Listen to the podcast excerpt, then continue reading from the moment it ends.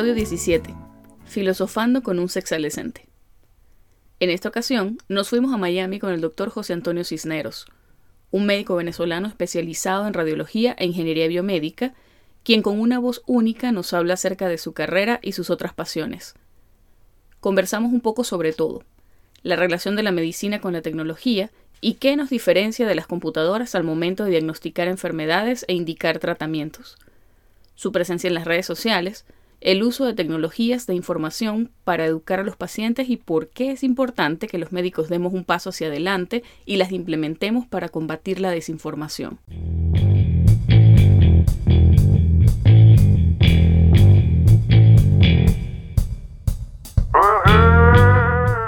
Estás escuchando Pluripotenciales, el podcast de la doctora Sheila Toro. Forma parte de una comunidad médica en la que se exalta cooperación en lugar de competencia y escucha voces auténticas que relatan historias de resiliencia, perseverancia y reinvención.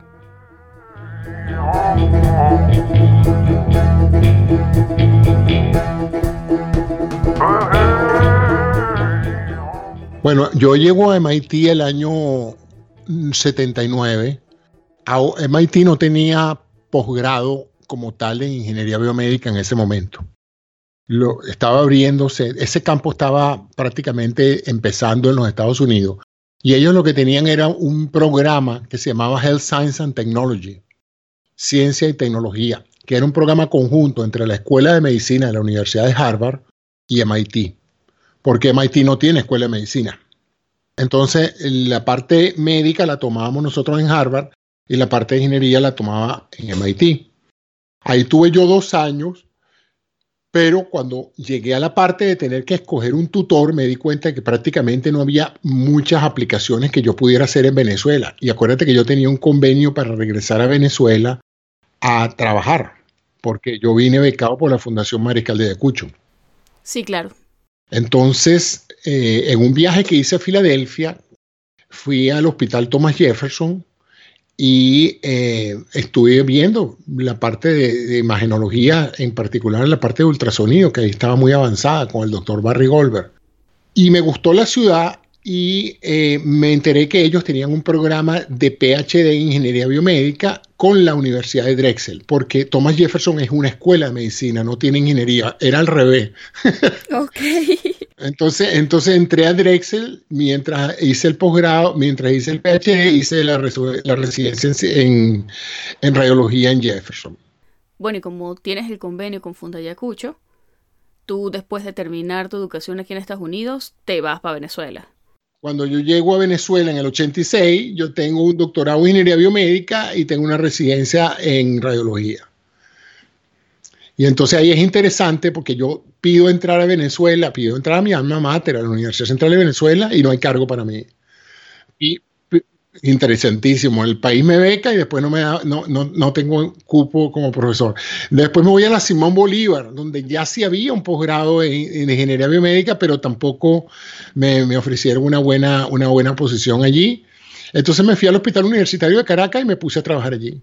Bueno, y entiendo que desarrollaste toda tu carrera en los Estados Unidos, pero ya ahorita estás retirado. O sea, ya no estás trabajando en la medicina clínica como tal, estás trabajando más bien como consultor. Uno nunca se retira de la medicina. Eh, me retiré del hospital, pero ahorita estoy trabajando en medicina. Yo estoy trabajando con un instituto de terapia fetal. Pero ya no como hospitalista me jubilé, me fui del hospital y ahora tengo un contrato con ellos para trabajar como consultor. Ok. Y partiendo de ahí, yo quisiera preguntarte, ¿quién es doctor Cisneros? Porque ahorita haces un trabajo como consultor, como ya lo dijiste, pero a pesar de eso tienes una presencia bien fuerte en las redes sociales en donde siempre apareces como doctor Cisneros.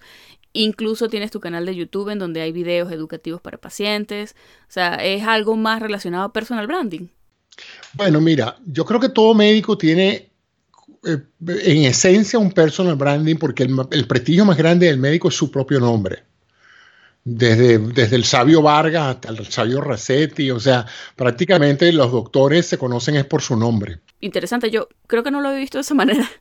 Eh, este es el único país donde eh, la mayoría de los médicos han perdido su identidad personal y han adquirido la identidad corporativa. Entonces tú dices, yo soy un médico del Baptist. Pero eso en Venezuela no existe. En Venezuela tú vas al doctor Ramírez, al doctor González, en la metropolitana, pero tú no dices a un doctor de la metropolitana. O sea, el sistema es diferente. En Venezuela la gente busca al médico por su nombre. Aquí la gente busca al, médico por su por sus eh, compañía de seguro o por la institución donde lo ampara. Sí, claro. Bueno, es que el sistema de salud en los Estados Unidos y Venezuela son, son muy diferentes. Y obvio que la forma en la que la gente ve a los médicos acá o allá también, eso varía. Pero yo quería preguntarte, porque tú particularmente, como dije, tienes presencia bien importante en Internet. De hecho, estás relacionado a diversos portales ahorita en la actualidad. Uno es médicosvenezolanos.net y otro es en lamira.net. Entonces quería preguntarte acerca de tu incursión en todo este mundo de las tecnologías de información. Sí, bueno, mira, es que hay varios aspectos, ¿no? Yo, yo me estoy dedicado para el año 93 esencialmente a mi trabajo radiológico, trabajo de médico radiólogo en el Centro Médico de Caracas, hago tomografía, resonancia y ultrasonido, ¿no? Y en el año 93 me, me, dan un contrato para trabajar en el Hospital Thomas Jefferson en Filadelfia como profesor de radiología y me vengo para acá. Con un año sabático, el contrato era un año nada más. Entonces ahí hago un descubrimiento que para mí, en cierta forma, mm, cambió mi vida y yo creo que cambió la vida de un gentío, entre otros, me imagino que eh, todos los grandes gigantes de la informática, ¿no? Que es el Internet, pues. Una vez que tú descubres lo que es una página web, descubres que tú la puedes hacer, descubres que tú te metes en su escritorio y publicas una foto o escribes un texto y cualquiera desde cualquier parte del mundo puede ver esa foto y leer ese texto. Oye, eso es casi como que, imagínate, eso es como que si mañana tú dijeras, tengo una emisora de televisión, una de radio y un periódico y una revista para mí solo, ¿no? Entonces, eh, eh, inmediatamente me dediqué eh, de lleno eh, afortunadamente, como yo toda la vida he trabajado en investigación, siempre he tenido el espacio necesario para explorar tecnologías, porque cuando uno saca trabajo y ve 30 pacientes al día, tú no tienes tiempo de aprender nada que no sea repetir lo mismo día a día. Pero cuando tú trabajas en investigación, tú tienes un, un ambiente mucho más, más relajado, además de que es tu trabajo investigar nuevas cosas, ¿no? Tampoco puedes sentarte todo el tiempo a hacer lo mismo, a escribir los mismos papers. Entonces, en ese proceso empecé a darle vuelta a ver qué oportunidades hay de, de, de incorporar a Internet a la medicina y a la salud. Y la más natural era educación y divulgación científica. Sí, bueno, es una forma más directa de llegarle al target, que bueno, en este caso son los pacientes. Entonces me dediqué a todo eso, desarrollé habilidades para el desarrollo de bases de datos, que es muy importante porque prácticamente la, esencia del trabajo médico es analizar datos, datos del paciente, datos del laboratorio, datos de imagenología. O sea, mientras tú más datos tengas y los tengas mejor organizados, es más, lo, más propenso a no equivocarte y a, hacer mejores diagnósticos y, a, tomar mejores decisiones. Si tú no tienes datos, pues estás adivinando esencialmente. Entonces, eso fue mi carrera desde ese momento. Me di cuenta del tremendo potencial que tenía.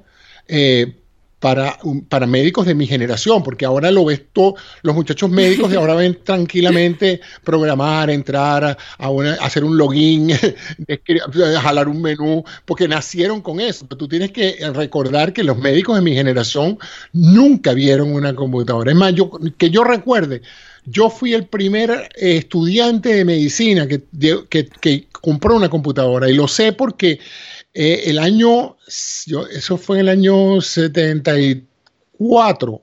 Sí, en el año 74, por una razón u otra, visito yo Nueva York y buscando unos lentes para unas cámaras me consigo con que están vendiendo una computadora personal. Yo no sabía que era eso. Entonces, en, vez, de comprar lentes, entré y compré la computadora. Era una Radio Shack RS 80. Imagínate tú que era tan, tan básica que... ¿Y cómo te la llevaste? Bueno, en esa época ya se llevaba todo. Ok. Entonces, la agarré, puse mi caja, tenía su monitor, su tablero, eh, una unidad externa de cassette donde se guardaba la data y ya está. No tenía programas, tú tenías que escribir tus propios programas en un lenguaje que se llamaba básico, basic. Y bueno, yo me senté a programar eso. Cuando yo más o menos le cogí el golpe a lo que era la programación, yo estaba estudiando medicina, yo no estaba estudiando una ingeniería en esa época. Yo era un joven de 20 años, pues. Y entonces, eh, cuando yo te hice un programa sobre, sobre categorización de hipertensión arterial, era muy simpático el programa. ¿Por qué? En esa época salió el famoso estudio de Framingham de, los criterios de riesgo cardiovascular. Y entonces tenía, eh, básicamente era una tabla que, comparaba el peso, el índice de masa corporal, la talla, eh, la presión arterial, la edad, la frecuencia cardíaca y otros factores de riesgo. Entonces yo agarré, hice una tabla de eso eh, y lo programé en BASIC entonces era muy cómico, el programa arrancaba diciéndote buenos días, ¿cómo se llama usted? Entonces ponía José. Entonces el programa decía, ok José, respóndeme las siguientes preguntas. y entonces yo le preguntaba, ¿cuánto pesa? ¿Cuál es tu presión sistólica? ¿Cuál es tu presión diastólica? Mm, dime más o menos eh, cuál es tu, tu talla. Y entonces yo calculaba todo eso y le decía, tú tienes un 30% de riesgo de enfermedad cardiovascular o tú tienes un 80%. Hiciste tal cual un calculador de riesgo. Un calculador de riesgo, lo mismo que hacía la broma pero era computarizado. Entonces agarré mis macundales y me fui para el Hospital Vargas, donde yo estaba estudiando medicina. Y me fui al servicio 2 ahí con el doctor Wani, con el doctor Musi y todo, y monté mi computadora ahí en la, en la estación de enfermera. Y eso fue toda una atracción, porque nadie había visto en su vida una computadora. La gente se sorprendía a mí y sabe mi nombre. Yo, como no vas a saber tu nombre si lo acabas de tipear? No, bueno, imagínate, es que si la gente no estaba familiarizada con computadoras en aquel entonces, tuvo que haber sido todo un descubrimiento ver una por primera vez. Fue una gran revelación y ahí empezó mi, mi pasión por, por, la tecnología médica, pues porque me di cuenta tempranamente, a medida que empecé a pasar por las rotaciones de, de cuarto, y quinto y sexto año de medicina, me di cuenta de que eh, obstetras en Venezuela había mucho, cirujano también, cardiólogo también, todo el mundo quería hacer lo mismo, ¿no? Y descubrí que había una cosa que se llamaba imagenología médica, porque eso lo descubrí porque inauguraron el primer tomógrafo computado en el Centro Médico Center de la Trinidad. Y yo me fui con mi novia a, ver la inauguración. Y cuando yo te digo que vi la primera imagen de un cerebro cortado en forma axial, dije yo, no, este, esto es el futuro, aquí no hay más nada que buscar. Cuye tremendo privilegio estar en primera fila y ver desde ahí cómo, sabes, el mundo cambia. Bueno, es que te puedes imaginar, fíjate, era tan, lo que pasa es que los estudiantes ahora no lo entienden, no se conocía la anatomía de sección transversal del cuerpo. Toda la anatomía de todos los libros estaba hecha desde el punto de vista, del punto de vista del de disección de, de, Claro, es que uno ve en los libros de anatomía, ¿sabes? Los libros clásicos de toda la vida y lo que se ven son dibujos o bueno, la foto de lo que se ve cuando uno está haciendo la disección. Pero esa, esa, eh, tú le dabas a un, incluso a un profesor de anatomía, le dabas un corte de sección transversal del tórax y él no lo entendía. Que las arterias fueran anillos, que el corazón fuera una, cosa así como cortada de la, Eso no se entendía. Entonces, porque eh, nunca se había visto la anatomía de esa forma y esa era la manera en que el tomógrafo cortaba las imágenes. Y, por supuesto, se veía, se veía el tejido blando. En, radiología convencional lo que se veía era aire y hueso. Y el tejido blando era una mezcla ahí de grises que uno no sabía qué era, ¿no? Pero de repente tenías una cosa y, por supuesto, decía tomografía computada. O sea, todo eso lo producía una máquina. Pues. Te motivó a la innovación. Bueno, hablando con, con uno de los ingenieros de la Siemens que estaba allí ese día, le dije yo, ¿y usted es el que hace esto? Sí, la empresa lo hace y tal. Y le digo, ¿y quiénes desarrollan esto? Me dice los ingenieros biomédicos. Le digo, ¿lo qué? Sí, los ingenieros biomédicos. Y yo no sabía tampoco qué era eso. Le digo, ¿y qué es eso? Bueno, una, una rama de la ingeniería que aplica conocimientos de ingeniería a la medicina. Pues. Total que ahí empezó mi curiosidad por el tema. El tipo me recomendó un par de libros, me los compré, me empecé a leer de eso. Y después fui un día a un curso de biofísica en la Universidad de Simón Bolívar dado por el profesor Laszlo Bujos. Total que yo fui a mi, a mi curso, que era un fin de semana. Terminé el curso, para mí eso era extraordinario ver la, aplicación de la física y las matemáticas a la medicina, que nosotros no lo hacíamos. Lo, más que los médicos nos acercábamos a unas ecuaciones era en fisiología, en fisiología cardiovascular, pero fuera de la ley de Ohm y, del flujo cardiovascular y eso, uno no, no sabía más de eso. Si es que uno tiene como la idea de que la medicina es solo la clínica de toda la vida. Pero hay un mundo en el que, bueno, quizás con el que no todos tenemos contacto, que es mucho más académico, multidisciplinario de lo que uno puede pensar. Bueno, es que lo que tú te das cuenta, por ejemplo, fíjate, lo que yo descubrí con, el mundo de la ingeniería biomédica era el mundo de, de, de, la actividad multidisciplinaria, pues, de que de ahora en adelante la investigación se hace en equipo. Es muy difícil que, una sola persona haga todo. Y la medicina que se bebía en esa época en Venezuela era una, una medicina bien individual. O sea, era, tú te grababas de médico, abrías, tu consulta, tenías tu, tu, tu, tu paciente que iban a verte y ya está. Incluso en, las clínicas uno no trabajaba realmente en equipo.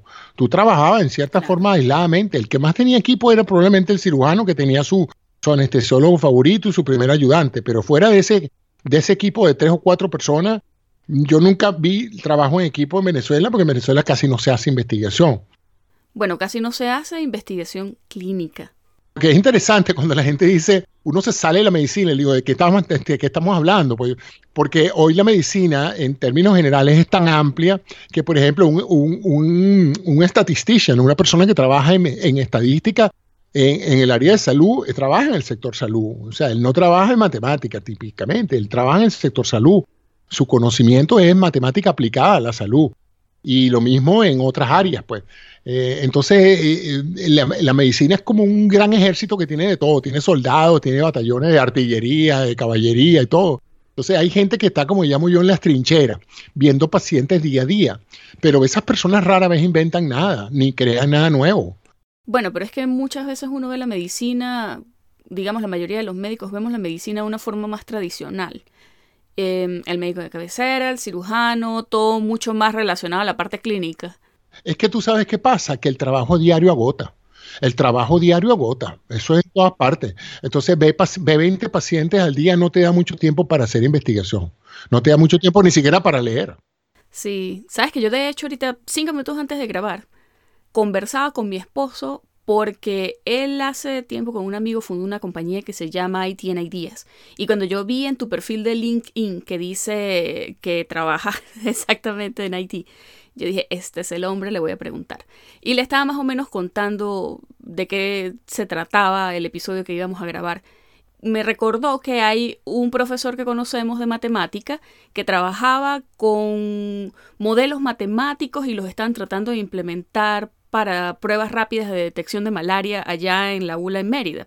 Y también yo recuerdo cuando yo estaba chama en la escuela de medicina, me la pasaba metida en la facultad de ciencias por razones que no vienen al caso, lo cierto es que hice amigos en física y recuerdo que en el laboratorio de caos los muchachos se la pasaban trabajando en modelos de redes neuronales, que a mí me parecía, bueno, mind blowing, porque claro, uno no está acostumbrado a ver ese tipo de aplicaciones o ese tipo de profesionales metidos en la medicina.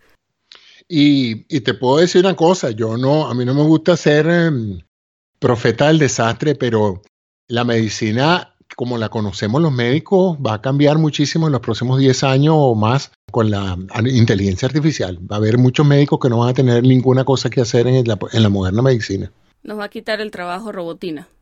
Sí, en muchos aspectos sí. Eh, tú sabes que cuando yo entré a MIT, yo tomé un curso con eh, mi primer curso de computación eh, fue con un profesor, ahorita no me acuerdo cómo se llamaba, y él, él empezaba su, su, clase, se llamaba, el, el, curso se llamaba Computer Medicine, y él empezaba sus clases con una gran diapositiva que decía, el médico que tema ser sustituido por una computadora merece que lo sustituya por una computadora. Sí, y esa, esa, esa aseveración hoy es más verdad que nunca, porque si tú te pones a ver, el único elemento importante que aporta el, hombre, el médico, al paciente es su elemento humano. Porque su parte técnica, las computadoras memorizan mejor que él, las computadoras correlacionan mejor que él, son mucho más exhaustivas, no se cansan, no se fatigan, no tienen problemas mentales, no tienen dificultades familiares, trabajan 24 horas, mientras él puede manejar 5 o 6 diagnósticos diferenciales, un sistema de inteligencia artificial puede manejar 200 diagnósticos diferenciales al mismo tiempo, tiene acceso a probabilidades, puede incluso hacer una serie de juegos alternativos de, diagnóstico dependiendo del curso de los resultados del laboratorio, cosas que el, médico convencional no puede hacer. Ya en esa época ellos estaban trabajando en, MIT y en el Mass General con un programa que se llamaba el internista. Y las pruebas que ellos habían hecho de diagnóstico por computadora superaban el promedio de los diagnósticos de los residentes de, medicina interna en el, en el más llena. Te estoy hablando del año 80. ¿Y a qué te refieres cuando dices que superaba el promedio diagnóstico? Vamos a poner, tú agarrabas 10 casos difíciles clínicamente hablando, ¿no? Con su anamnesis, su examen de laboratorio, los hallazgos del examen físico, alimentabas la computadora con eso y ese mismo material se lo dabas a, a los médicos residentes y les decían, ¿Qué cree usted que tiene este paciente? ¿Qué cree usted que cuáles son los estudios que hay que recomendar y cuál sería el pronóstico y el, y el, y el curso de acción de lo que va a pasar aquí? Y ellos emitían su, su veredicto. Y cuando se comparaban eso con los de la computadora, la computadora ganaba todo el tiempo. Interesante. La computadora, por supuesto, en aquella época no era inteligencia artificial. La computadora lo que tenía era una serie de reglas dadas por expertos. Algo parecido a lo que hiciste tú con el calculador de riesgo era una cadena enorme de if and then, ¿no? Si tal cosa y tal cosa existen, entonces pregunta tal cosa. Algoritmos. Si algoritmo. Pero en aquella época eran algoritmos lógicos hechos por un experto. De hecho, se llamaban sistemas expertos. Se consultaba un experto y se le preguntaba, bueno, mira, ¿qué pasa si la bilirrubina está más elevada que esto. Bueno, yo pregunto tal y tal cosa y pido tal examen. ¿Y qué pasa si eso resultado es este? Ah, bueno, entonces me voy, considero las siguientes opciones diagnósticas. Ajá. Y si esas opciones diagnósticas, ¿qué entonces qué se pide para, para, verificar esa hipótesis, tales y tales y tales cosas? Cuando tú seguías eso mismo por parte de los residentes que estaban metidos en eso todo el tiempo, este, eh, la computadora les ganaba, les ganaba todito. Es más, hicimos un experimento más aterrador todavía. aterrador. Sí, la otra Buena palabra. Era, óyeme, esto es, esto es increíble, esto lo viví yo porque yo viví los comienzos de esto. De, hecho, años después monté mi propia empresa para hacer sistemas de información médica propio, ¿no? Pero bueno, eso es harina de otro costal. Pero déjame contarte esta anécdota. Uno de los experimentos que hicimos fue un test donde hicimos un kiosco con, unos, con un terminal. En aquella época eran los computadores digital y no eran microcomputadores, era un terminal que estaba pegado al mainframe. Y entonces el paciente llegaba y hacía un interrogatorio como el que yo tenía en mi maquinita. Y en cambio el otro eh, era una encuesta hecha por un interrogador. Y al final de las dos experiencias se le pedía al paciente que decía, ¿qué prefería usted? ¿Hablar con un ser humano y contarle su historia o pararse frente a un kiosco y contarle la historia a un kiosco? Adivina cuál fue el resultado. Bueno, pero es que supongo que depende de la persona. Yo sé, pero en la mayoría de los casos. Eh, cuye, yo, yo iría por el kiosco. Ah, ¿por qué? Eh, yo no soy un animal social. Si puedo evitar interactuar con desconocidos, yo lo evito. Estás en buena compañía porque así es la mayoría de los seres humanos. O sea, a los seres humanos nos gusta, nos gusta la interacción humana social, pero la interacción humana procedimental no nos gusta porque es conflictiva. Esa es la razón por la cual la gente prefiere llenar un formulario en Internet que hablar con una operadora y contarle el cuento a la operadora. Es más, no vayamos tan lejos. Cuando salieron los, los cajeros electrónicos, una de las preguntas es, ¿la gente realmente se va a parar afuera en pleno invierno a, sacar dinero de un cajero cuando puede entrar perfectamente al banco que está calientito, y donde una persona lo más amable le va a decir buenos días, doctor Cinero, ¿en qué puedo servirle? Ay, buenos días, señora Juana, mire, yo hoy quiero sacar 200 dólares. Ah, bueno, señor Cisnero, por cierto, tiene tiempo que no viene por aquí por el banco, quiero un cafecito. Mira, toda esa interacción hacía. Bueno, adivina qué, la gente prefería hacer colas afuera, bajo cero, lo vi yo en Boston, frente a un cajero electrónico que entra al banco a sacar plata. Oye, pero eso está buenísimo, porque de hecho no me siento sola, yo me siento como un bicho raro, porque sabes que ahora en el mercado, por ejemplo, hay muchos lugares en donde están poniendo maquinitas para hacer self-checkout. Entonces no tienes que pasar a interactuar con el cajero y que te meten la cosa en bolsa, sino que tú agarras tu cosa, escaneas el código de barra, lo pones en una bolsa que está ahí súper convenientemente ubicada y pagas con la tarjeta o bueno, con el celular, porque yo de hecho ni siquiera cargo ya tarjeta encima, sino el celular. Y prefiero eso, yo creo que precisamente para poder evitar tener que interactuar con el cajero. Yo pensé que estaba sola y ahora, bueno, tú me has dado esperanza. Te voy a explicar la razón psicológica, ¿no? Bueno, yo no, es la que yo interpreto y la que yo he hablado con algunos psicólogos. Resulta que el problema es que la interacción humana con otras personas se da por aceptación de la otra persona. Es decir, tú ves a alguien, te llama la atención, te atrae físicamente o socialmente y tú vas y le diriges la palabra. Cuando tú rechazas físicamente a una persona, no te inspira confianza, tú no, inicias una conversación. El problema con la conversación de con un empleado, con un agente bancario, con quien sea, es que tú no sabes quién te va a tocar. Te puede tocar una persona muy simpática y ser una experiencia muy agradable, como también te puede tocar una persona que la sola la sola proyección de su, de su imagen te hace desagradar. Entonces, el interrogatorio médico es muy conflictivo porque cualquier expresión que haga el médico en el momento en que está recibiendo la información tiene un impacto enorme en el paciente. Claro. ¿Eh? Si yo, por ejemplo, le estoy contando un drama de mi vida a un, doctor, cuando el doctor me dice, mire, ¿por qué usted tiene la presión alta? Bueno, mire, porque yo tengo un problema así a ti.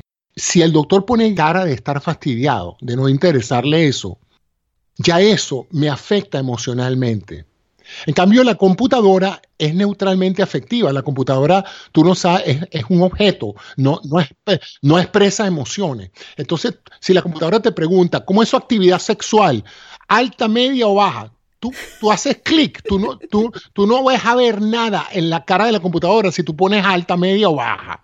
Pero si tú, un doctor te dice a ti cómo es su actividad sexual y tú le ves la cara y dice alta y el doctor, ajá, wow, qué bueno. No, bueno, yo creo que incluso si uno trata de ser bien neutro, igual la persona se siente avergonzada. Es, enorme, es enorme. Tú sabes que uno de mis principales problemas cuando yo estoy a medicina era que yo soy muy expresivo con mi cara. Yo no sé si tú has visto mis programas, pues a mí me gusta. Los he visto y de eso vamos a hablar después. Bueno, a mí me gusta, a mí me gusta expresar con mi rostro lo que yo siento.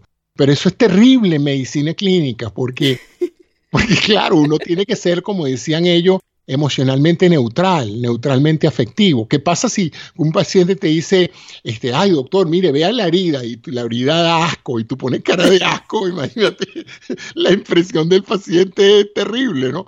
Entonces, los mejores, los mejores médicos clínicos son aquellos que pueden contener sus emociones y, no reflejarlas en el rostro. Yo recuerdo una vez un profesor mío en una revista que estábamos pasando allá en el Hospital Vargas, así sería la cara mía, que, el doctor en plena revista me dijo, bachiller, por favor, cambie ese rostro. Disimule. Sí, usted está haciendo iatrogenia con la cara que tiene. Iatrogenia expresional. Iatrogenia expresional, ¿no? Le estás diciendo algo tratando de calmar al paciente y la cara que tú tienes es que el paciente lo que le provoca es pegarse, tirarse de la cama. A su mecha. No, bueno, a mí afortunadamente en la escuela no me ha pasado en medicina, más bien yo que trato como de mantener una sonrisita chiquita pero, pero hablando con gente en general. Sí, no, pero no es fácil, no es fácil. Dígame la gente, dígame la gente que lidia con niños, la de los pediatras, los pediatras oncólogos, que enfrente tienen a los padres. Es horrible, es horrible. ¿Cómo será de horrible eso? Que aquí en los Estados Unidos, en las unidades de, de NICU, de, de, ellos tienen una persona especialmente para hablar con los padres. Bueno, pero esta doctora en particular que te estoy diciendo, con quien por cierto grabamos un episodio, ella tiene un plan de retiro. O sea, por ejemplo, mi plan de retiro es tan banal que yo quisiera cocinar. Yo me quiero jubilar para cocinar. Ella no, ella quiere jubilarse para poder trabajar, ¿sabes? Como darle apoyo a los papás de los niños que están en, en la UCI pediátrica.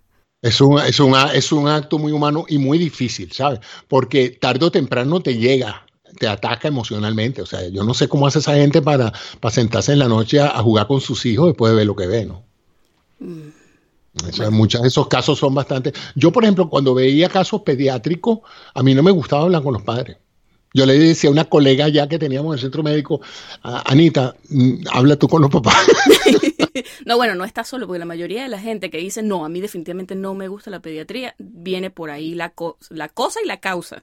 Sí, sí, sí. No, yo, yo realmente, eh, mira, una de las cosas que yo le recomendaría a cualquier estudiante de medicina es que trate de, y eso es lo bueno de la, de, la forma en que nosotros nos formamos, que pasamos, rotamos por todo un espectro amplio de, de tipos de, posiciones en medicina, para que tú escojas lo que vas a hacer y lo vas a hacer mejor. Porque todo el mundo dice, yo quiero ser cirujano, porque no todo el mundo va a servir para cirujano. Para eso hay que tener una mentalidad y un estilo de vida y una dedicación diferente. Yo voy a ser clínico, eso también es otra cosa. Tiene que tener un, cuadro diferente. Entonces, hay personas que tempranamente dicen, no, yo voy a ser patólogo. O yo voy a ser investigador. Y mira, yo, yo tuve dos compañeros de promoción que se graduaron, colgaron la bata y se fueron a investigar al IBIC. Creo que no vieron, fue, de, fuera los pacientes que vieron en rurales, no vieron un paciente más nunca en su vida. ¿Eh? Pero hicieron bien, porque si eso es lo que a ti te gusta, tú debes estar en lo que te gusta. Claro. Así no ganes mucho o así no ganes poco, pero estar en lo que te gusta. Porque de lo contrario, mira, puedes ser una persona totalmente infeliz o una persona que realmente nunca llega a descollar en ninguna parte porque nunca estaba preparado para esa posición. Y el sector salud, dentro de todos los sectores, fuera de la ingeniería general, es el que más ofrece eh, el sitio para trabajar. Tú puedes ser docente, tú puedes ser investigador, tú puedes ser clínico, tú puedes ser, ya te digo, cirujano, está en la primera línea de combate. Comunicador. Comunicador, ese es un área que se ha desarrollado mucho. De hecho, en esta etapa de mi vida, eso es lo que yo decidí hacer. Cuando yo consideré que ya no estoy de ánimo para seguir haciendo lo que he venido haciendo todos estos años y dije, bueno, si yo tengo estas destrezas, si yo sé de imágenes, si yo sé de computación, si yo sé de programación y, tengo tantas curiosidades por hablar de tantas cosas y tengo una experiencia docente, ¿qué mejor uso de eso que los medios de comunicación de salud? Porque yo, yo creo que el mayor grupo de gente que yo le haya dado una clase sería, yo no sé, en el Caracas, en el, gran salón del Caracas Hilton, unas 200, 300 personas, pero fuera de eso no pasaba de ahí, ¿no? Pero hoy, bueno, yo estoy hoy celebrando que ya tengo mil personas en mi cuenta de YouTube. Estoy celebrando que por lo menos llegué a mil. Bueno, felicidades. Pero bueno, fíjate pues. Bueno, pero ya va. ¿Te estás refiriendo a tu canal de YouTube como Doctor Cisneros o a Diario de un Sexalescente? Porque yo sé que tiene full presencia en YouTube, pero en esos canales de hecho publicas cosas muy diferentes. Doctor Cisneros es mucho más educativo hacia el paciente, pero Diario de un sexalescente es, es otro nivel, es otra cosa. Bueno, es que eso tiene que ver con las diferentes áreas de, curiosidad que yo he tenido. Por ejemplo, mi, terreno natural es hablar de salud. Ahí es donde yo estoy en mi patio. ¿eh? a mí me gusta cubrir temas de salud y, y he tratado en lo posible ¿Sabes qué pasa? Yo me desarrollé, eh, yo tuve una buena suerte en mi especialidad, porque mi especialidad se mantuvo prácticamente monoteísta con la radiología durante casi 80 años, hasta que de repente apareció en una misma generación ultrasonido, tomografía, resonancia y, tomografía de emisión de positrones, o sea, cuatro modalidades nuevas. Y no cuatro modalidades fotográficas, cuatro modalidades digitales. Cuatro modalidades que requieren un computador y que usan energía diferente a la de los rayos X. Entonces, eso hizo que cuando yo empezara a estudiar eso, ¿quién mejor para estudiar unas tecnologías de imágenes complejas que un tipo que está estudiando ingeniería? Cuando yo estuve en Jefferson, para darte un ejemplo, cuando yo estaba en Jefferson haciendo el posgrado, le llega a mi jefe una invitación de el hospital de Allegheny en Pittsburgh, Pittsburgh, que iban a hacer un curso de resonancia magnética. Y el doctor Goldberg me dijo, José, ve tú, porque aquí no hay nadie que sepa de eso. Así estaríamos empezando la resonancia magnética en los Estados Unidos, que yo fui el, enviado por Thomas Jefferson a hacer un curso de resonancia magnética con la Siemens, porque la mayoría de la gente de mi departamento Incluso los adjuntos no sabían lo que era un Tesla, no sabían lo que era un campo magnético, no sabían lo que era un gradiente, nada, eso era, eso era terreno inhóspito. Entonces, eso me permitió a mí dos cosas, aprender cosas que no sabía y podérselas explicar a los médicos en forma sencilla porque ya yo estaba experto en el electromagnetismo. Entonces, cuando tú sabes de electromagnetismo, sabes cómo funciona un resonador. Y cuando sabes cómo funciona un resonador, te es más fácil explicarle a un radiólogo o a un médico qué es lo que hace un resonador y cómo lo hace. Entonces, yo desarrollé la habilidad de explicar cosas complejas en términos sencillos. Y eso es lo que yo he tratado de hacer toda mi vida, agarrar cosas complicadas y explicarlas en forma más sencilla. A veces lo logro, a veces no, pero, pero esa es la intención. Que yo creo que la mayoría de las veces lo logras, porque lo que te dije, o sea, yo de hecho me quedé medio enganchada y quería preguntarte primero porque vi un video que hiciste explicando lo que era un kit de estos de 23andMe, pero es que no dijiste cuáles fueron los resultados. No te voy a preguntar cuáles fueron eh, por salud, porque bueno, creo que eso es demasiado personal. Ah, no, pero al no. menos los de Ancestry. No, ¿Cómo te fue? Buena idea, gracias por sugerirme. Ah, bueno. Voy- voy a hacer ese programa de seguimiento, tienes toda la razón. Es más, la gente no terminó sabiendo si yo por fin mandé la muestra de saliva. Y se volvió un trend. O sea, hace unos años yo recuerdo cuando todo esto salió y de hecho hasta yo me animé cuando empezaron a hacer las pruebas estas de health. Y mi esposo y yo compramos el kit.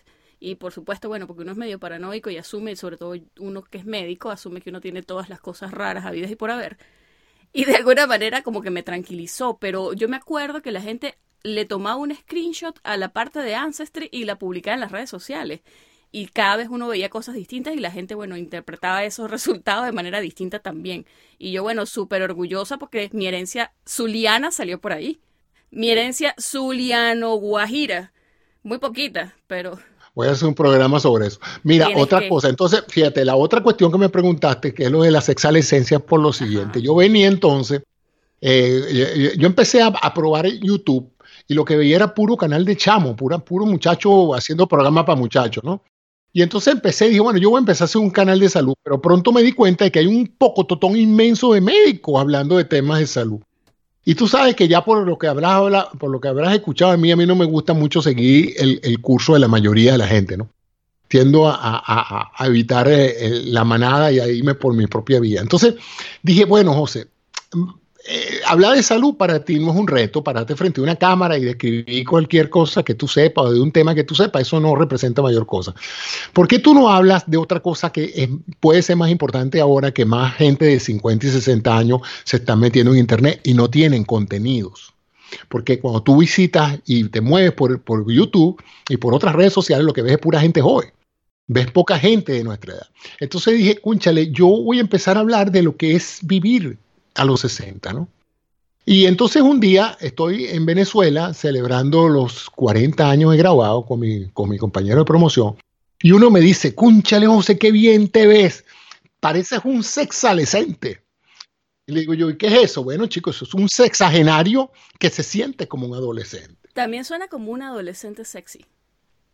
Ah, yo nunca lo vi así. Pero tú sabes qué pasa, que todos los adolescentes son sexy. Eso no tiene gracia. Eso es como decir, ay, una, una bella joven. Coño, todas las jóvenes son bellas. Hay, que ser, hay que ser bien feo para que tú seas joven y no seas bonito. Ay, O Dios. sea, la, la juventud, la juventud es lozanía. Eh. Bueno, esa es la trampa de, de- de- de los genes, pues. Claro. Es la trampa porque estás en el prime de, de tu vida reproductiva. En cambio, tú sabes cosas difíciles, llegar a los 60 años, donde empieza el reumatismo, donde empiezan a doler los hombros, la rodilla, donde tú tienes, se te cae el pelo, no hay forma que bajes esos kilitos extra. Y encima de eso, tú veas una foto tuya cuando estabas, eras adolescente y tratar de recordar cómo era y sentirte de nuevo así. Y no es fácil. Entonces yo empecé a hablar de eso, pues, de, de los, de, de las cosas que se transforman en un sexalescente, de lo que pensamos, de lo, pero más que todo como una bitácora, como un blog, para que quede, es más, si te soy sincero, más lo he hecho para mi familia, para que cuando yo me vaya quede eso allí y digan, bueno, vamos a ver al, tata- al tatarabuelo José Antonio, ah, sí, es el sexalescente. Filosofando sobre la vida, porque básicamente eso es lo que haces. Sí, Mira, a mí me dejaste pensando también eh, y grabaste un video acerca de lo difícil que es hacerse entender con otros. Y quería preguntarte por la motivación, porque tú, bueno, nombras varias cosas y como ejemplo lo que pasa con los anti-vaxxers, gente que a quien quizás la mm, evidencia no convence del todo. Entonces, ¿qué, qué te inspiró a ti a hacer ese video? Bueno, mira, eh, la principal inspiración es que toda la vida yo me he movido en el medio profesional. Mis amigos son médicos o otros profesionales y son gente en general bastante bien educada. Entonces, porque bueno, esa es la gente con quien yo he trabajado toda la vida. Entonces, en ese medio, hablar con alguien, aunque no esté de acuerdo contigo, es fácil porque es un medio donde las cosas se, se, eh, conversan con argumentos. Si alguien no está de acuerdo conmigo y me da mejor argumento, yo cambio mi punto de vista, pues porque los argumentos pesan sobre tus opiniones. Eh, tú me dices, mira, José, salió tal artículo y representa tal cosa, mira, si es verdad, yo cambio de opinión.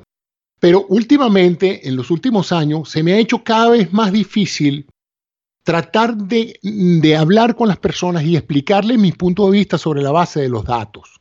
porque pareciera que no les interesan los datos. Es como que yo creo lo que creo y tú me puedes decir hasta, hasta la saciedad y demostrarme con prueba fehaciente la, la, verdad de, tu, de tus argumentos, pero yo no los voy a creer porque yo quiero escoger creer otra cosa. El problema es qué hace uno con esas personas. Yo lo viví en Venezuela eh, eh, en una oportunidad. Yo nunca viví la etapa chavista en Venezuela, pues yo me vine mucho antes de que eso pasara. Pero, pero he ido siempre a Venezuela uno que otro año, siempre voy con frecuencia a visitar familia y amigos. Y en uno de esos viajes me encontré con muchos chavistas, pues médicos chavistas, eh, personas que yo consideraba extremadamente todavía los considero extremadamente inteligentes.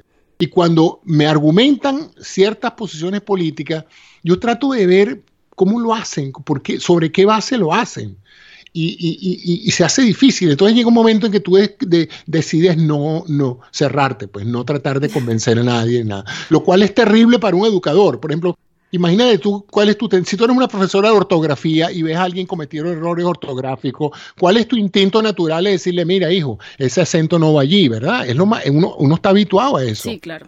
Si tú estás con un colega y ves que está metiendo la pata con una cuestión médica, tú te acercas y le dices, mira, vale, ese tratamiento no se aplica así, eso no se le hace al paciente, porque no consideras esto o aquello. Y le das tus argumentos y a lo mejor él cambia de, de opinión e incluso te agradece que le hayas educado en algo.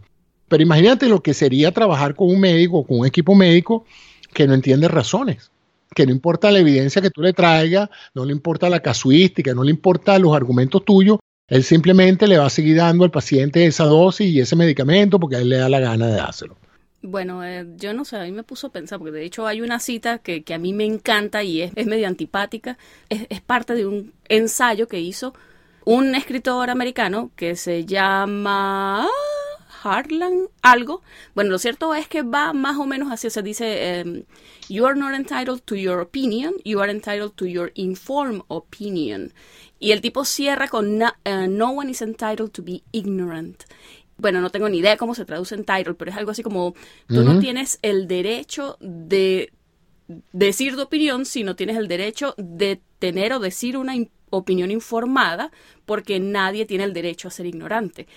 Y pues de nuevo, o sea, es medio antipático porque sobre todo en la época ahorita que estamos donde todo el mundo trata de ser políticamente correcto, es un poco difícil decir esas cosas. Básicamente, mira, si tú no tienes la razón, no tienes la razón y no deberías estar abriendo la boca y diciendo ese tipo de burradas. Pero, en fin, te digo, me tocó de verdad y me lo imaginé. Yo, yo lo pensé, yo quizás algo tiene que ver con política, porque bueno, uno como venezolano de una vez todo lo relaciona con eso y proyecta.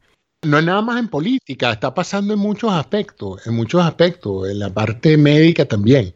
Hay, una tendencia nueva de muchos colegas a, abandonar los fundamentos de la ciencia que nos hizo médicos, porque la ciencia que, que, lo que cuando yo hoy digo que soy un médico, lo único que a mí me diferencia de un brujo es la ciencia que yo uso el método científico del brujo no. Pero entonces si yo agarro y abandono este método que nos ha llevado a conocer todo lo que sabemos del ser humano y lo abandono por irme a inventar cosas, especular cosas, tratando de diferenciarme o de ganarme un nicho de mercado para vender mis ideas y mis libros y, mis productos y mis pomadas y mis, y mis, tabletas, yo siento que eso forma parte de lo que tradicionalmente ha sido la charlatanería médica a través de la historia. Pues. Y ahí te digo una cosa alrededor, pensé que me lo ibas a decir, la que, la que a mí me gusta es, you're entitled to your own opinion, but you're not entitled to your own facts. Tú tienes derecho a tener tus propias opiniones, pero no tienes derecho a tener tus propios hechos o datos. Los datos son los datos. Si la temperatura dice que hay 40 grados a la sombra, hay 40 grados a la sombra para ti, para mí, para todo el que vea el termómetro. Sí, claro. Que, tú, que a ti te parezca eso muy frío o muy caliente, esa es tu opinión. Pero lo que no puedes es decir que no hay 40 grados. Y ese es el problema, ¿no? Que ahorita hay gente que simplemente eh, hay un, ha habido una fuerte de fantasía por la especulación en relación a estos temas esotéricos y medicinas alternativas y tal. Y te digo, yo soy un, científico amplio, a mí me gusta explorar todo. Si tú me dices mañana, José, con los cascos de guayaba te, te cae, se te para la caída del pelo, yo mañana me compro mis cascos de guayaba y me pongo a echarme esa broma en la cabeza. Pero si después de una gran investigación de campo con 5.000 calvos veo que eso no funciona, te digo, mira, no funcionó. Vamos a buscar otro, otra fruta, pero no funciona los cascos de guayaba. Entonces, porque, pero, pero está pasando mucho eso y eso me apena. Y lo, lo, peor, y lo peor no es eso, sino que ya yo he ido a varios seminarios donde a todo el mundo queda fascinado cuando alguien, incluso sin mayor idea de lo que está diciendo, habla una sarta de, cosas que no tienen ni pie ni cabeza desde el punto de vista científico, y todo el mundo lo ve con un grado de autoridad pasmosa. Y yo digo, la culpa la tenemos los médicos porque los médicos no comunicamos. No salimos a la calle a hablarle y explicarle a los pacientes lo que, lo que está pasando con sus cuerpos. Entonces, ¿qué espacio ocupan esa necesidad de información? Una pila de individuos que sí es verdad que no saben nada. Bueno, pero se sienten digamos, de alguna manera apoyados porque, no se dicen las cosas y son extrovertidos y, la gente de hecho reacciona a eso y siente que eso de alguna manera ya les da autoridad. Es como un ciclo ahí de retroalimentación, lo digo porque lo he visto mucho, bueno, YouTube, redes sociales, todas estas cosas, sale una persona que básicamente se autoproclama como, no sé, coach de algo y pues que haya mucha gente que, que, lo valida o que dice, mira, te voy a seguir, me gusta lo que dices, ya eso siente, es como que, ¿sabes? Lo, agranda, lo agranda, lo agranda y se vuelve un fenómeno ahí que va creciendo en círculo y se va tal cual retroalimenta. En fin, yo estoy totalmente de acuerdo. Sí, fíjate, por ejemplo, un área que a mí me preocupa mucho, donde hay mucha especulación, es cáncer. Cáncer es una enfermedad terrible que crea unas expectativas enormes en los pacientes y en los familiares de los pacientes una expectativa de información, de buscar soluciones, de buscar terapias, etcétera, etcétera. Entonces, ¿qué pasa? Esa necesidad de información y de esperanza la cubren una cantidad de personas que no tienen realmente eh, la explicación correcta ni las respuestas correctas a lo que se está planteando. Ahora, ¿de quién también es la culpa? De los oncólogos clínicos y de todo aquel que sabe de cáncer que no sale a aclarar eso, que no sale a decir en, un programa de YouTube, señores, para aquellos que están tomando, eh, qué sé yo, agua de acerrín para el cáncer de próstata, eso no funciona. Entonces, mientras no salgan personas eh, de autoridad a categóricamente negar las cosas, eh, los especuladores ganan, ¿me explico? Fíjate, pues fíjate el problema de, las noticias del cáncer. Yo le, yo le digo una cosa a toda la gente que me llama, porque cada vez que la gente ve una de esas noticias, me llama para sorprenderme a mí con la noticia. Me dice, José, tú sabes que hoy salió la vacuna contra la diabetes. Esa fue la última que me mandaron. La vacuna contra la diabetes. ¿Dónde viste tú eso? ¿En qué journal? Porque es posible. Mira, la ciencia no, no, no, no, no, no descansa, ¿no?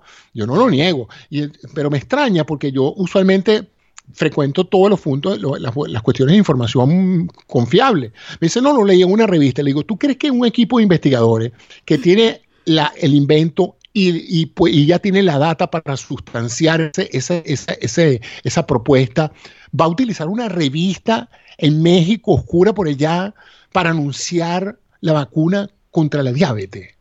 O sea, ¿a ti no te parece que eso es, el que, el que haga eso se gana el premio Nobel? El que haga eso sale en la primera plana del New York Times en todas partes, porque eh, eso sería un impacto enorme en la morbilidad del planeta una vacuna contra la diabetes. Entonces, eh, no, es una, una, cosa que salió un artículo, bien sea inventada para, para que la gente haga clic y vende publicidad, o fomentando una clínica que queda allá en Baja California, por allá, en quién sabe dónde, donde supuestamente te inyectan un plasma enriquecido con células madre y células del planeta Júpiter y un poquito de polvo cósmico que te quita la diabetes. Bueno, al menos en ese sentido yo siento como que haya esperanza. Aquí en Estados Unidos se están organizando los médicos que son también comunicadores y hacen em, difusión, usan los medios para hacer difusión y educación hacia los pacientes. Entonces ellos están organizando y han formado algo que se llama Healthcare Social Media. Entonces, está conformado por la mayoría son doctores muy jóvenes que se que son considerados influencers dentro de la medicina. Entonces ellos tratan como de formar un frente unido precisamente en contra de toda esta desinformación que la gente puede encontrar en internet y que a veces, bueno, tal cual es información que lo que busca es tratar de lucrar con la ignorancia de algunas personas. Entonces, em, en ese sentido, ellos están como tratando de dar un paso adelante y decir, mira, somos doctores, esto es lo que es real, esto no es real, pero siento que dentro del mundo del habla hispana todavía tenemos mucho que hacer en ese sentido. Yo estoy muy contento porque he visto mucho médico joven, brillante, en español y en inglés, haciendo programas de YouTube, su canal y dando muy buena información. Pero si la gente que sabe no habla, la gente que no sabe prolifera. Sí, claro. Y tú me dices, bueno, pero eso es entretenimiento. Bueno, sí, el problema es que a muchos pacientes les crea falsas expectativas, los hace gastar dinero en cosas que no funcionan y les crea pues la angustia de pensar que, están haciendo lo posible por un familiar o por ellos mismos y, sus expectativas van a ser frustradas. Pues. Entonces, o retrasan terapias que sí son... Ah, ni hablar de eso, ni hablar de eso, ni hablar de eso, ¿no? Entonces, pero, pero la medicina está por sufrir los cambios disruptivos que está causando Internet y la informática en muchas otras industrias. Ya pronto vas a tener carros que se manejan solo y tú vas a tener ya máquinas que, que diagnostican, por lo menos la parte diagnóstica se va a hacer online. Cada día ha proliferado más la telemedicina, porque si tú te pones a ver, y fíjate, ¿te acuerdas lo que te dije del doctor este que decía que todo médico que merezca que, que, que no que, tema ser reemplazado? Bueno, si tú, has si tú has ido a un médico recientemente en los Estados Unidos, te das cuenta por qué los van a reemplazar. Porque primero te ven dos minutos, no te interroga, te interroga un PA o te interroga una enfermera. Este, el interrogatorio te lo mandan en 18 papeles que estás llenando antes. ¿Cuál es la diferencia entre llenar una planilla online y, llenarla? Es más, ya las estás llenando online. ¿Ok? Entonces, lo único que es que todavía hay un ser humano que va a leerla, supuestamente va a leer la planilla, luego baja la consulta y, eh, y básicamente lo que opera es un corto algoritmo donde el doctor te escucha tres, cuatro cosas, inmediatamente si, si establece un patrón típico de, síntomas y signos, él dice, ah, no, esto es tal cosa, inmediatamente te manda una batería de exámenes y espera los resultados. Si tú te pones a verlo desde ese punto de vista y pregúntaselo a tu esposo que es ingeniero del sistema, te dirá, eso es trivial para una computadora. Que tú me digas a mí que me das 10 datos y, lo único que sería el examen físico, y el examen físico ahorita está tan escueto. Yo afortunadamente siento que tuve una muy buena educación médica, que me hizo ver la importancia de la clínica y del examen físico completo. Yo te puedo decir las siguientes estadísticas. Aquí en Estados Unidos yo debo tener unos 10 años que a mí nadie me pide que abra la boca para examinarla. Yo podía haber tenido un cáncer en la lengua hace 10 años y nadie se hubiera dado cuenta. Yo tengo años que nadie me dice quítese la camisa, no nada más para ocultarlo, sino para ver la piel de su espalda en caso que tenga una lesión. Yo tengo años que a mí no me tocan un reflejo ni aquiliano, ni plantar, nada de eso existe ya. Eso se acabó. Eh, ¿Qué más te puedo decir? Palpar múltiples pulsos periféricos. No, para nada. Es más, te ponen un bichito en el dedo y tú puedes tener una deficiencia brutal en, el, índice de pulsatilidad de una extremidad a otra y nadie se da cuenta porque quien, si nadie está correlatando el, lado derecho con el lado izquierdo o las piernas con los pies. Entonces, tú dices, bueno, y esa es la atención médica. para ese tipo de examen físico no es necesario. Mira, yo fui con un problema de rodilla a un importante cirujano traumatólogo de aquí. ¿Tú crees que el doctor me tocó la rodilla? O me dijo, párese o siéntese o estire la pierna o dígame dónde le duele. No hizo nada. Escuchó mi cuento, me mandó una resonancia y me cobraron. Eso fue todo lo que hicieron. ¿Y planificaron una cirugía de casualidad? Ah, no, Sí, sí, no, no, no. Por Afortunadamente me salvé porque el doctor dijo que no se necesitaba la cirugía. Pero me fui totalmente defraudado porque ¿cómo es posible que un doctor vengas tú con un problema de una rodilla y ni siquiera te diga párese o siéntese o trate de ver, déjeme, déjeme ver qué tanto rango articular tiene usted? Entonces, si esa es la medicina que están practicando, créeme, las corporaciones en cualquier momento le dicen, mira, ¿sabes cómo es la cosa? Estos 200 doctores, pero los podemos reemplazar mañana por un sistema de inteligencia artificial y los resultados van a ser igualitos.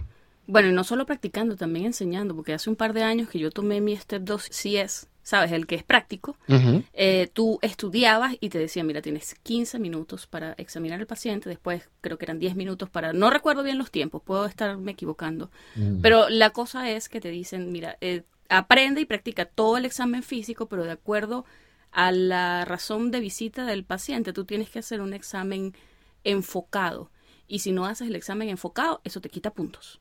O sea que van a lo que van y sin embargo lo que te enseña es hacerlo corto y en la práctica pues hay gente lo que tú dices que ni siquiera lo hace. Pero bueno, yo quiero en, esta, en este punto preguntarte por este video que tú me pasaste, que yo te dije, mira, ya yo lo había visto hacía unos años, me lo pasó un amigo, hablando de los médicos venezolanos, porque es súper lindo, súper inspirador para uno, y a cualquier persona que se lo muestre, bueno, a cualquier médico venezolano que se lo muestre, uno siente como que se le sale, ¿sabes? La, la lagrimita, y, de, de, de, no sé, se siente uno súper... Cuye, es que no sé cuál es la palabra, conmovido quizás. ¿Son ese tipo de observaciones las que a ti te llevan a hacer ese video? Sí, el, el, todo partió porque un día vi que Laureano Márquez había hecho un escrito de lo más simpático como todos los de él, explicando esa camaradería y esa familiaridad que, que, que, los pacientes tienen con su médico en Venezuela, ¿no? que los consideran como unos amigos más y en cierta forma como unos miembros de la familia. O sea, en mi casa, el médico de mi abuela era como un miembro de la familia. Cada vez que él llegaba a la casa, eh, había que hacerle todo al doctor. Eh, tráiganle un vaso de agua, esto, sí. Era como que si llegara un presidente a la casa. Sí, todo, todo, todo. Bueno, y el doctor de familia iba a la fiesta, le pedían todo, todo consejos de todo tipo. Te ibas, te ibas a enamorar y tú llamabas al doctor para preguntarle si, qué le parecía a tu novio. Sí, el muchacho era un buen prospecto. Sí. Entonces, eh, eh, yo recuerdo que cuando yo estudié medicina, había un lema muy, muy interesante que incluso manejaban algunos con, tendencia política, que era Venezuela tiene que formar al médico que Venezuela necesita. Digamos que no vale la pena formar un médico con visión mundial o global, porque de una u otra manera tú ibas a ver era pacientes venezolanos, ¿no? Yo al principio me opuse un poquito a eso porque me parecía así como algo que, bueno, entonces como, como en San Antonio de Atabapo, pues no hay tomógrafo, pues entonces hay que aprender a vivir sin tomógrafo y ya está. Yo, no, yo nunca he sido conformista en eso. Yo creo que la solución es llevar un tomógrafo a San Antonio de Atabapo, más nada. eso de forzar a los médicos a practicar la medicina de, de, hace un, siglo, porque, porque, porque no sé, porque, porque se conforman, no, a mí no me, no me parece. Pero fíjate que con la edad he podido entender una cosa que sí es verdad. Un médico se debe a la idiosincrasia, a las opiniones, actitudes y creencias de los pacientes a quien sirve. Tú tienes que atender las expectativas del paciente. El paciente venezolano es una persona amigable, que cuando va al médico va por la referencia de otro que le ha dicho que esa persona es buena y cuando que es un buen médico. Y cuando dicen buen médico no necesariamente que tiene tres premios Nobel, es que el tipo atiende bien a la gente. Entonces, por otro lado, la competencia en Venezuela es fuerte, porque los médicos quieren ser los mejores y además de escribir artículos y, prepararte, también tienes que tratar bien a los pacientes, porque el que no trata bien a los pacientes en Venezuela no tiene pacientes, se le van. Claro. Se le van. Eso no es como aquí, que les importa un bleo que te vayas tú porque tienes la sala llena y el seguro les manda 300 pacientes diarios nuevos todos los días. ¿eh? Pero allá no, allá hay que pelear y luchar eh, eh, el tener una clientela de pacientes buena que confíe en ti. Bueno, yo tengo un amigo internista que él precisamente habla mucho de eso. Dice, mira, tú estudias mucho, pero definitivamente la gente, al menos en medicina interna, el paciente va a su médico por el trato, Sí. Y uno lo agarra, le, le acomoda, ¿sabes? Le, le, ajustas los antihipertensivos, le ajustas todo el tratamiento que tiene y le das un abrazo y un besito en la cabeza y es que salen felices esa consulta. Claro. Y fíjate que la prueba es que con toda la diáspora venezolana que se han tenido que ir muchos médicos, pregunta para que tú veas, muchos médicos que recibe llamadas de sus pacientes de Venezuela. Porque por lo menos quieren oírle la voz y aunque saben que no los pueden examinar ni, ni probablemente operar, pero ellos no, mueven un dedo sin la opinión del doctor de, su confianza, ¿no? Pero bueno, en fin, te fue, te fue buenísimo, muchísima difusión. Sí, sí, sí, creo que va por 40 mil vistas ya el programita. Los pacientes venezolanos quieren a sus médicos. Yo choqué un poco aquí porque la idiosincrasia es más como que el paciente a veces respeta al médico, pero a la vez duda de las intenciones del médico. Bueno, porque desafortunadamente esto se mercantilizó demasiado.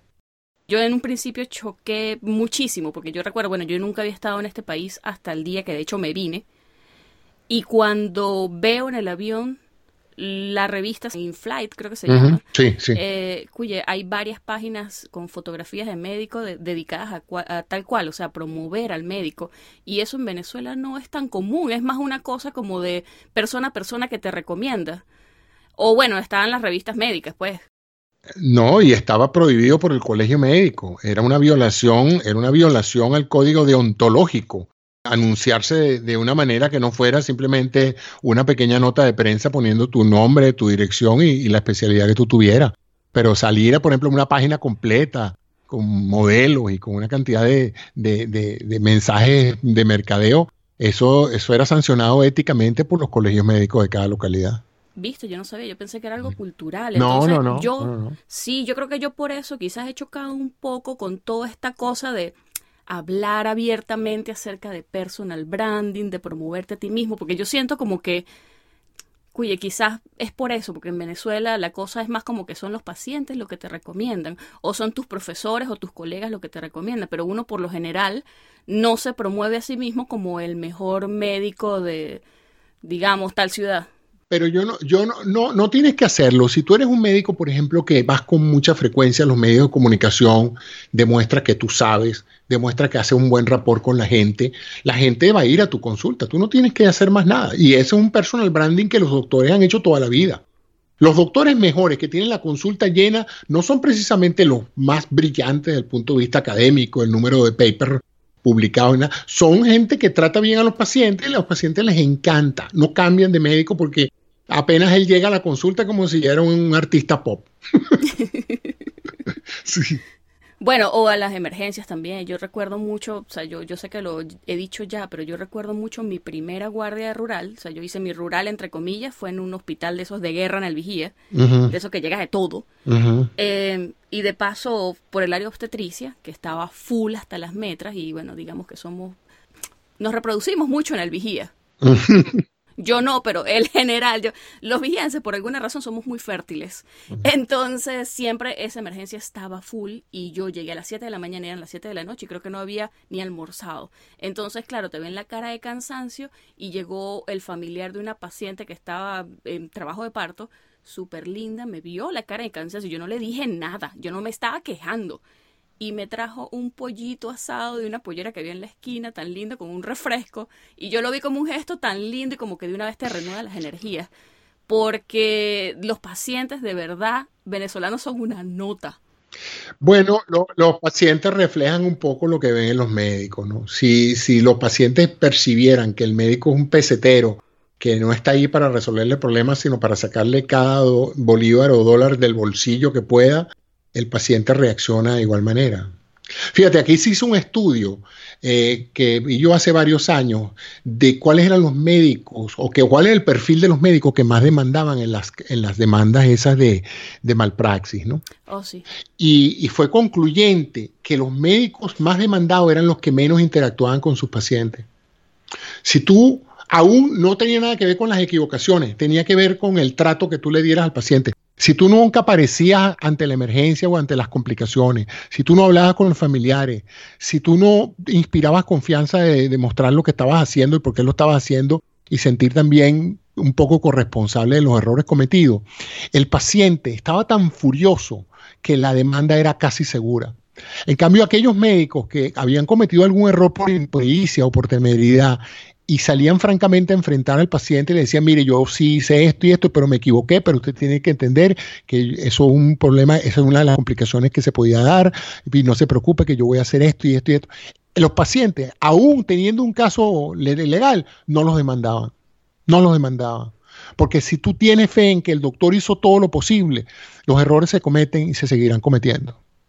¿eh? Entonces, no hay derecho a castigar a un ser humano por un error que ha podido cometer cualquiera en las mejores manos. Pero si ese ser humano no dio la cara y escondió la situación y trató de burlarse de la cosa, tiene todo el derecho el paciente de demandarlo. Claro. Cuya José Antonio. Doctor Cisneros, Dios le pague. Muchísimas gracias. Bueno, muchas gracias a ti por esta oportunidad. Cuando quieras me llama y hablamos de, de la década de los 60. De verdad, muchísimas gracias. Y bueno, seguimos en contacto. Voy a, te digo, aquí tienes una fan. sí, a mí me pareció buenísimo el diario de un sexalescente. Este año, ahorita pasé, el, no, ahorita no hice ningún programa en diciembre porque estaba escribiendo un libro que ahora va a salir publicado en febrero. Y es un libro sobre relaciones de pareja. Y tú dirás, bueno, ¿y qué tiene que ver una cosa con la otra? No, bueno, sabiduría, o sea. Pero, fue una cosa que me motivé en el mes de diciembre. Dije, voy a escribir un libro poniendo en, papel, bueno, en papel no, en la computadora, una cantidad de informaciones y de, y de opiniones que tengo en relación al proceso de buscar y mantener una pareja, ¿no? Oh. Bueno, eso suena como a oro. Así que bueno, nos avisas. ¿Cómo no? Que tengas buenas noches entonces. Bueno, buenas noches. Chaito.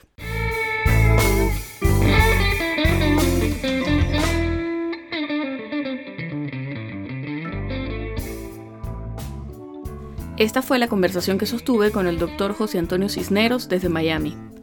Si te gustó este episodio, compártelo con tus amigos y no olvides que puedes encontrarnos en pluripotenciales.com y las distintas plataformas de streaming. Desde Houston, Texas, en los Estados Unidos y como siempre deseándoles el mayor de los éxitos, se despide su colega Sheila Toro.